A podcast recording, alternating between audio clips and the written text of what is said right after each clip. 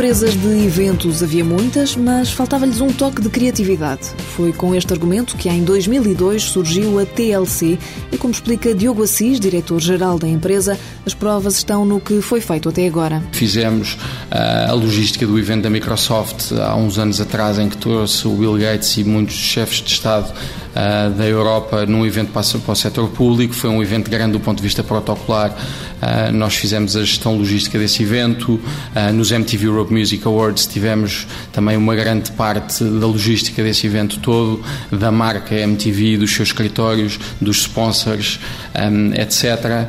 Um, fizemos dois lançamentos automóveis grandes nos últimos dois anos, um deles, como referi há pouco, para 6 mil pessoas num espaço de 20 dias consecutivos um, e ultimamente temos estado envolvidos em congressos acima das 3 mil pessoas. O processo com cada cliente arranca com uma troca de ideias sobre os objetivos do evento a desenvolver.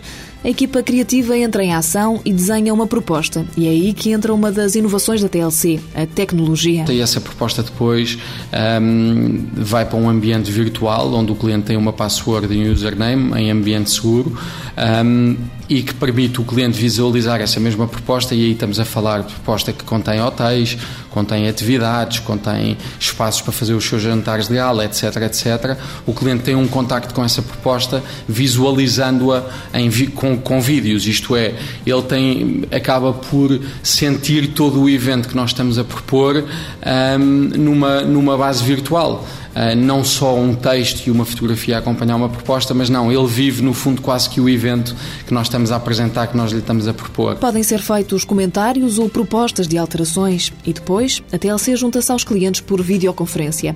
A empresa orgulha-se destes mecanismos que permitem não só a poupança, mas ainda a preocupação ecológica comprovada pelo certificado Carbono Zero.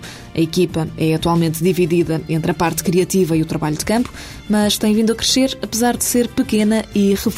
Começámos com três pessoas e somos neste momento 12 a tempo inteiro, mas que é completada a equipa uh, quase que todos os dias com freelancers uh, freelancers que têm feito um trabalho também excepcional, são um complemento bestial da nossa equipa. A TLC trabalha principalmente com grandes multinacionais e está muito mais orientada para os mercados internacionais do que para o português. O mercado inglês e o norte-americano têm sido até agora um trunfo entre a concorrência. Relativamente ao mercado inglês, nós temos uma cota de mercado ah, muito forte na área dos eventos e acredito que somos líderes para o mercado inglês.